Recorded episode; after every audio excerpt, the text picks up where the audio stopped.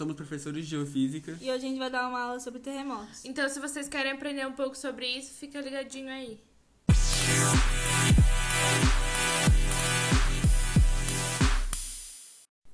Bom, gente, para começar, eu vou explicar sobre o que são os terremotos. Também conhecidos como abalos sísmicos, eles são tremores que se manifestam na crosta terrestre, a mais externa das camadas da Terra. Sob o ponto de vista técnico, os terremotos são uma liberação de energia acumulada abaixo dos solos. Essa liberação provoca uma acomodação dos blocos rochosos, dando origem aos tremores.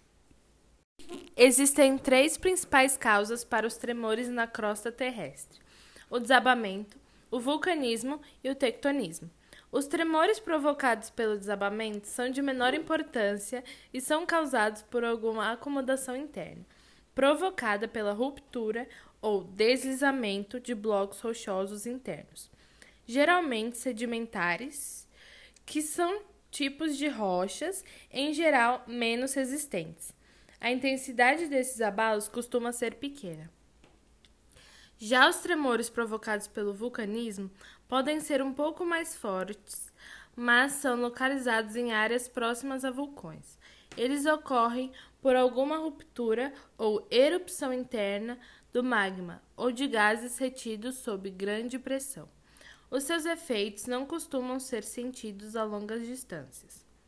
O tectonismo, por sua vez, pode ser considerado o principal vilão responsável pelos terremotos.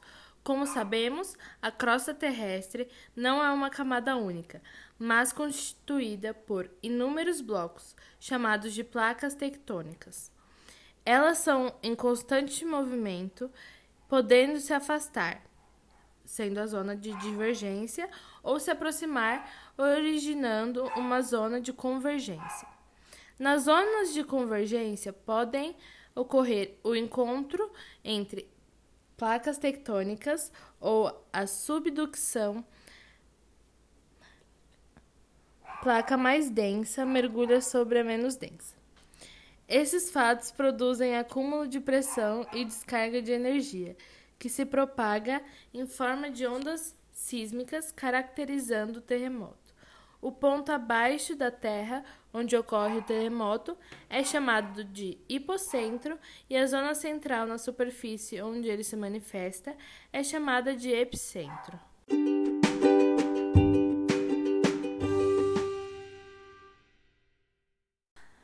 Pode-se medir a força de um terremoto tanto pela sua intensidade quanto pela sua magnitude. A magnitude é a energia liberada pelo terremoto e a intensidade é a consequência causada pela ação do sismo. Para medir a energia liberada pelo terremoto, pode ser usada a escala Richter e também a escala Mercalli modificada. A escala Richter é calculada a partir dos registros dos terremotos produzidos pelos sismográficos, aparelhos que possuem sensores de vibração que monitoram a movimentação da superfície onde estão localizados.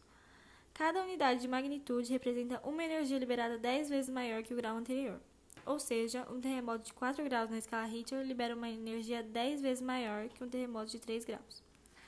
A escala Mercalli modificada possui 12 graus indicados por algarismos romanos de 1 a 12. A intensidade não é calculada, apenas se observam os efeitos que o sismo causou na superfície, desde, o, desde o fenômeno não sentido até os danos quase totais. O abalo sísmico mais forte já catalogado ocorreu no Chile, em maio de 1960, e atingiu 9,5 graus na escala Richter. Além disso, quando a força de contato entre essas placas é mais forte do que a resistência das rochas, elas rompem-se, formando as chamadas falhas geológicas, que também são mais comuns na zona de contato entre duas placas. Mas também pode se manifestar com menor frequência em áreas mais estáveis. Quando essas falhas provocam a reacomodação dos blocos rochosos, ocorrem terremotos. A maior falha do mundo encontra-se nos Estados Unidos, a falha de San Andreas.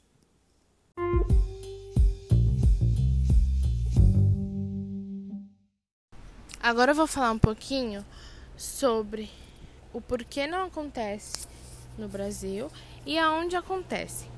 Um terremoto, como já foi dito, é causado pelo atrito entre duas placas tectônicas.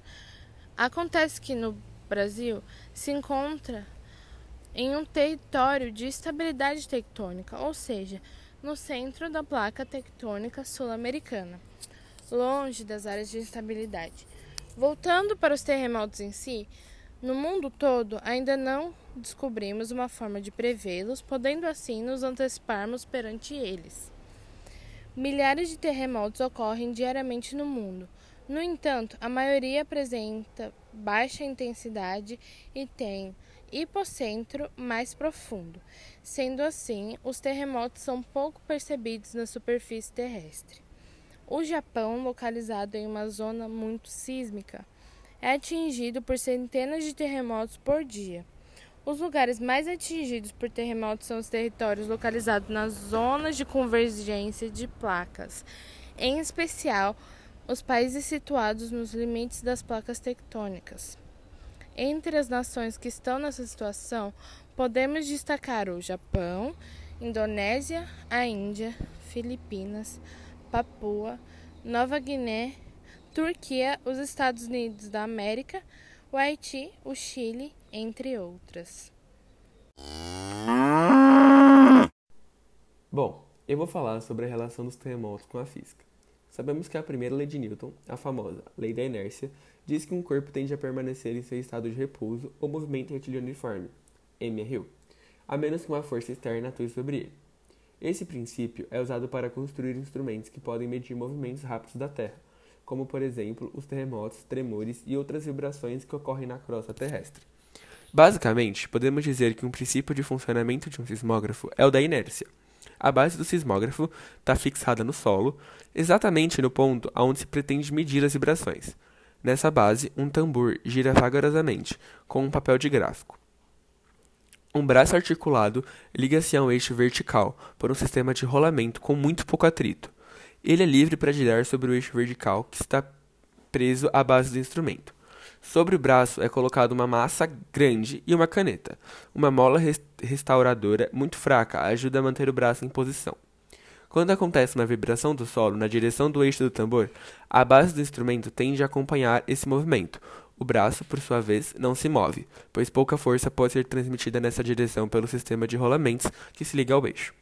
A massa quase não se desloca. Ocorre um movimento relativo entre o tambor e a caneta, que vai registrar a amplitude do movimento.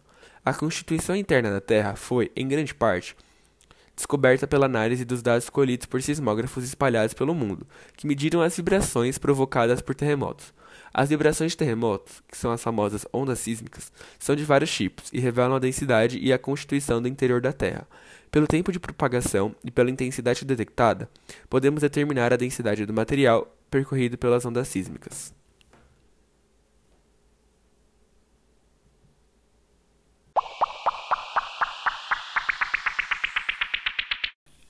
Bom, pessoal, foi isso por hoje. Espero que vocês tenham gostado. Se vocês gostaram, curtam, comentem, compartilhem com seus amigos.